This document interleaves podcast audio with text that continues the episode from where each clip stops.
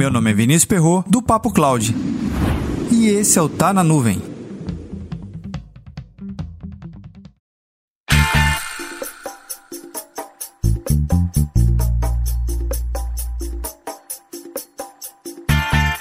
Existem perguntas que frequentemente eu me faço, e uma delas é qual a importância de um consultor para o negócio da empresa?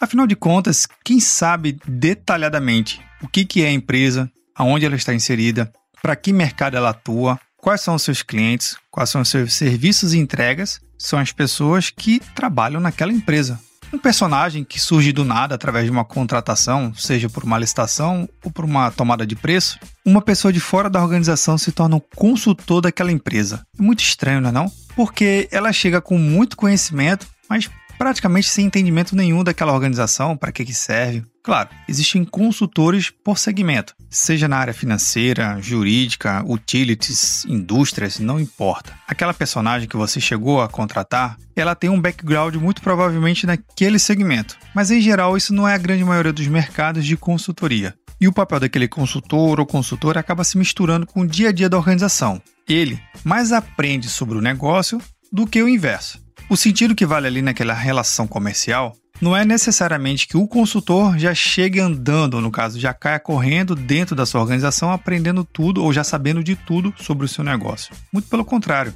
a especialidade dele é muito provavelmente direcionada a mais uma área específica de um sistema, de uma migração, de uma adaptação de um processo ou até mesmo foco no processo mas o seu entregável, que a sua organização tem, ou no caso, o que a sua empresa ela vende ou oferece para os seus clientes, é você que o contratou que tem que entender essa parte. Então, já aqui já vai uma grande dica e uma reflexão para os dois lados, para mim, para você quando você estiver fazendo um tipo de contratação no futuro, ou se de repente você já tiver uma contratação nesse exato momento. Busque compreender qual o seu papel nesse processo e entenda exatamente que o papel daquela pessoa que acabou de chegar na empresa, ela está ali para poder ajudar a organização de alguma forma. Ela não é especialista da sua organização. Quem é especialista da sua organização é você, a não ser que você seja o consultor que esteja ouvindo esse podcast. Então, voltando à reflexão inicial. O papel de um consultor dentro de uma organização, ele é para trazer a sua expertise naquele pequeno segmento. É pequeno, mas pode trazer um grande impacto para o seu negócio.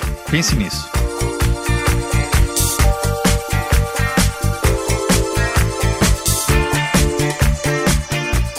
E aí, você tem contratado consultores para sua organização? Comenta lá no nosso grupo do Telegram, bit.ly barra Papo Cloud Telegram. Eu tenho certeza que lá no grupo do Telegram tem vários consultores e consultoras e muitas empresas que contratam seus serviços. Então, vale a pena o debate por lá. Um outro ponto que eu acho que vale muito a pena você fazer a reflexão junto comigo é o seguinte: a consultoria ela não é uma terceirização de um serviço. Muito pelo contrário, é a contratação de uma equipe especializada em um determinado processo ou segmento. Só não confunda contratar uma equipe especializada ou terceirizar um serviço.